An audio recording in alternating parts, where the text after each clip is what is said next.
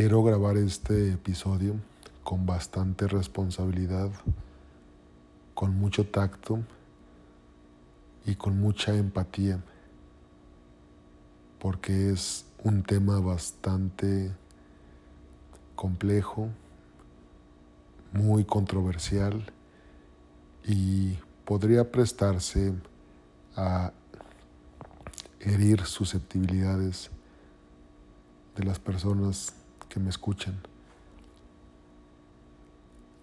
Antes de entrar en el tema,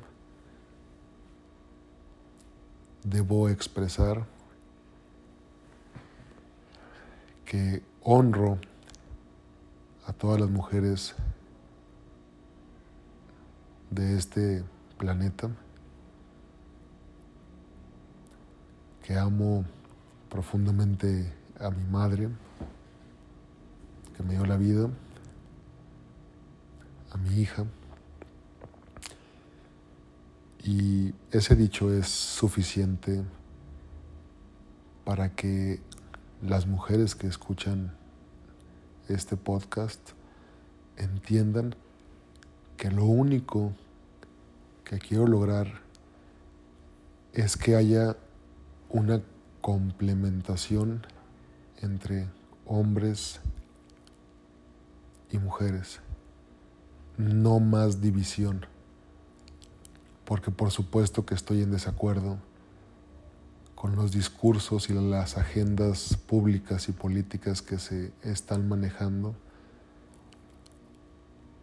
para polarizar a la sociedad y de esa manera lograr control.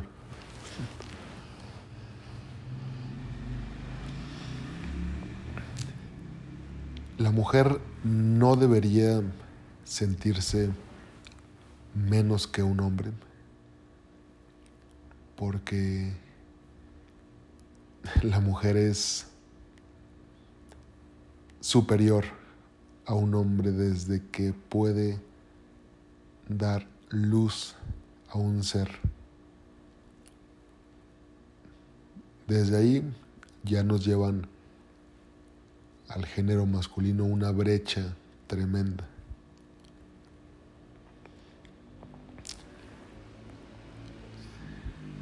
Hay muchas mujeres enfurecidas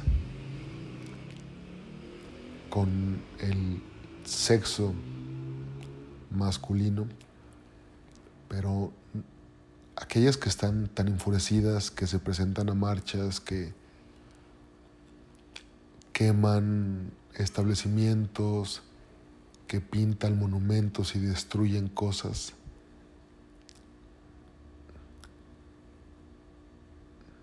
Todavía no les ha quedado claro que legalmente hay una equidad de género. Para donde sea que quieran voltear, hay una equidad de género. Que en la práctica no sucede así, mm, no es culpa de los hombres, al menos no de la mayoría de los hombres. La mayoría de los hombres queremos proteger a esas mujeres que entiendo que su furia, su enojo, puede venir de una violación, puede venir de un secuestro, puede venir de un abuso a sus derechos, a su persona, a su nombre. Comprendo, comprendo que esa ira tienen que externarla porque ya no la pueden contener y explotan. Así como tú te quieres viva, tú quieres salir a la calle y regresar sana, yo también te quiero viva. Y no solamente te quiero viva, te quiero libre, te quiero feliz, te quiero realizada. Hablando un poco de roles biológicos, sanguíneos de información en el ADN. La mujer se siente atraída por un hombre que físicamente es fuerte, sano, porque es el que tiene las características para ser un buen proveedor. La mujer lo que busca es la subsistencia de lo que ha creado. Si la mujer tiene ese don tan grande y único que es dar vida, lo que ella busca es la supervivencia de, de su descendencia. Por eso es que si ponemos a cuatro hombres con cuatro mujeres, es muy probable y está demostrado que cuatro hombres van a querer dejar su descendencia o reproducirse, hablando biológicamente, con dos hombres. Y el 50% de los cuatro hombres no se van a poder reproducir. La mujer no se ha dado cuenta que ella elige al hombre, por más que el hombre le insista, la conquiste, le ruegue. Si la mujer dice no, es un no. Y es ella la que está seleccionando desde ese momento al perfil más adecuado para que su descendencia tenga las mejores condiciones genéticas y obviamente también aquellas herramientas que en un futuro ayuden a su familia a continuar con su desarrollo. Por eso es que las mujeres de las cavernas, tribus, feudos, clanes, sociedades, buscaban al hombre más fuerte, el que tuviera unos brazos más largos, unas piernas más, más amplias también, que fuera inteligente. Y el hombre cuando podía elegir entre mujeres, claro que buscaba a las mujeres con mayores atributos físicos, de belleza, porque creo que uno de los papeles de la mujer en el hombre es inspirarlo. Cuando una mujer confía en un hombre, el hombre acepta esa confianza y se desenvuelve con seguridad en la jungla cuando sale de casa. Podemos traerlo al presente y llamarlo la jungla de acero, la jungla de asfalto, que es un sinónimo de ir a trabajar ¿no? en una ciudad, como lo puede ser en, en Latinoamérica eh, Lima, puede ser también la Ciudad de México, Monterrey, Guadalajara, Medellín en Colombia, Quito en Ecuador, etc. Entonces, la mujer debe bajarle un poco a el masculino que lleva dentro, que lleva en su ADN, porque definitivamente no somos iguales. Y con esto, repito, la mujer está por encima del hombre, porque es la única que puede traer vida a este mundo. Pero cuando la mujer se convierte en el centro de un hogar, de una relación, de una pareja, esa mujer, el hombre la va a tener como, como su reina, un hombre sano, un hombre consciente, un hombre maduro. Va a decir, ah, si esta mujer me impulsó, me ayudó cuando no tenía nada, estuvo conmigo en momentos difíciles, siempre me vio como el más fregón y me empoderó, porque ahora también hablamos del, del empoderamiento masculino, debido a que la masculinidad se está perdiendo y por eso hay tantos eh, influencers que hablan de que a los hombres les, nos faltan testículos porque hemos llegado a un grado que a veces rebasa el ser mandilón. Y para la gente que me escucha en otros países, ser mandilón en un hombre es dejarse dominar por la mujer y que la mujer tome la batuta de el hombre en una relación cuando sabemos que físicamente la mujer es más débil que un hombre y no es machismo, son estadísticas. Por eso es que generalmente cuando la puerta de una habitación está a mano izquierda, el hombre duerme del lado izquierdo, la mujer del lado derecho, para que pueda tener acceso rápido a defender a la mujer. Es un ejemplo bastante simple.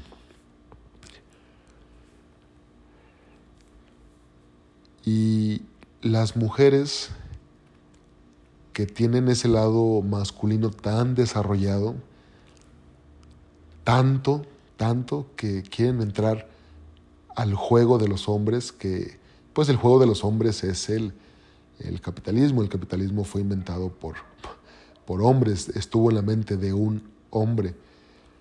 El capitalismo rapaz, desmedido, eh,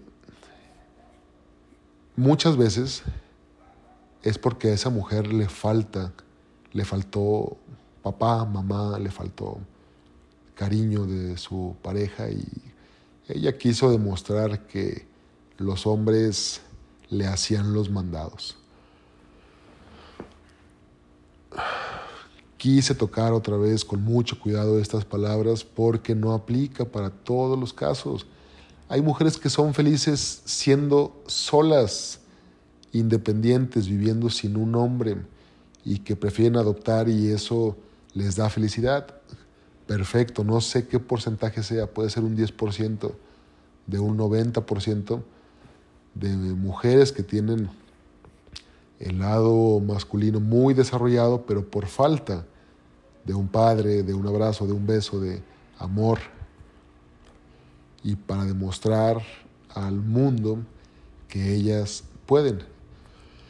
Hay un dato bastante mm, interesante que sustenta este dicho y de 100 empresas exitosas que las mujeres forman a los 3 o 5 años, solamente de un 20 a un 30% de esas empresas siguen siendo dirigidas y administradas por las mujeres que las crearon. El otro porcentaje suele ceder la empresa al marido, al hermano, al papá, o simplemente firma un fideicomiso bancario para que sea otra institución quien se encargue del manejo de esa empresa. Aunque la empresa sea exitosa, ellas prefieren estar con su grupo de amigas, tomar el café. Cuando una mujer se siente mal, es lo que hace. Busca ir a yoga, busca ir a terapia. No digo que los hombres no debamos tomar terapia, ojo, es importante que lo hagamos. Tienen su grupo de contención, van a tomarse el café con las amigas. Les gusta que los niños vayan bien arreglados a la escuela, compiten entre mamás a ver quién lleva a la hija con el peinado más bonito. O sea, no es una competencia explícita, pero sí eh, genera mucha satisfacción el saber que el hijo o la hija va en primer lugar y aprovechamiento. Van felices por los hijos a la, a la escuela. No digo que no sea responsabilidad del padre ir a dejar a su hijo, llevarlo a las clases de fútbol o de ballet. Por supuesto, también es parte de la paternidad responsable, así como es obligación de un padre proveer los alimentos aunque ya no se encuentre con sus hijos, con su expareja. Es su responsabilidad marcarle todos los días y decirle, ¿cómo estás, mi amor? Te quiero, te extraño, te amo, me siento orgulloso de ti a pesar de que no esté contigo. Y todas estas palabras quiero que hagan una un sincretismo. Y el sincretismo es que hombre y mujer se complementan.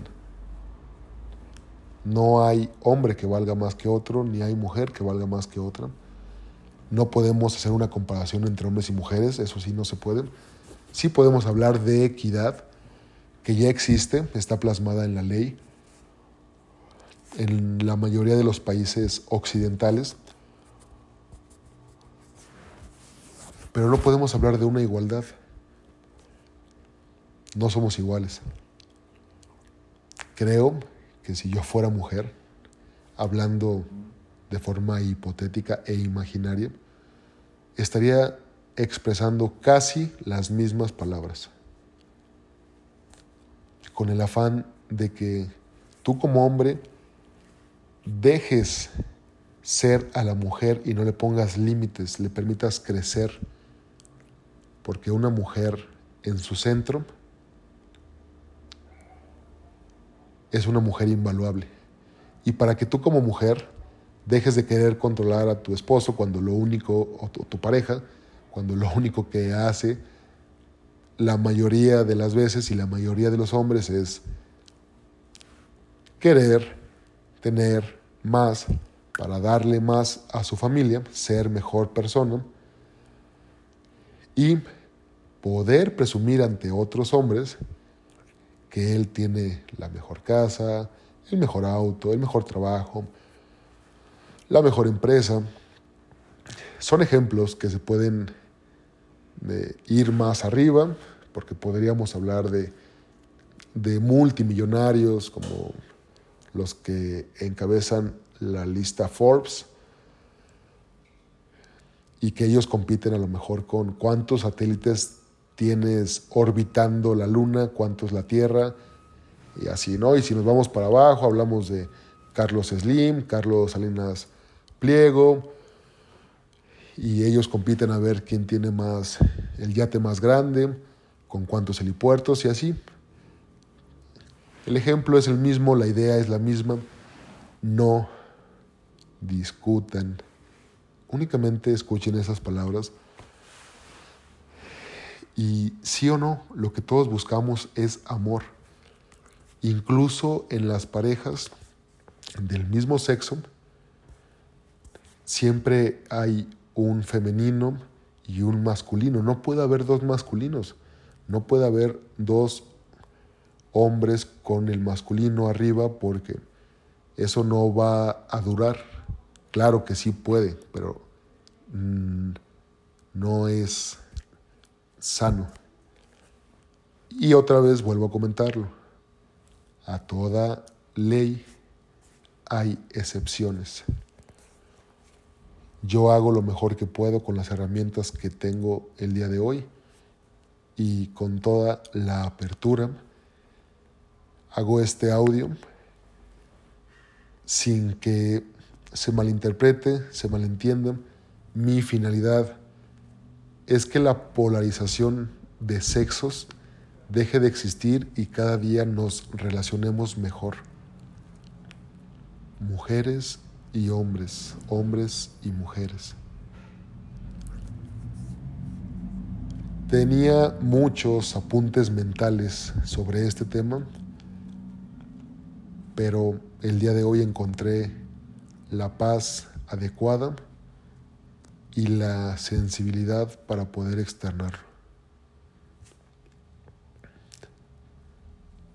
Si quieres que platiquemos personalmente de este tema. Si quieres aumentar la plática, puedes mandarme un email a gerardovásquezre.gmail.com y continuamos en contacto.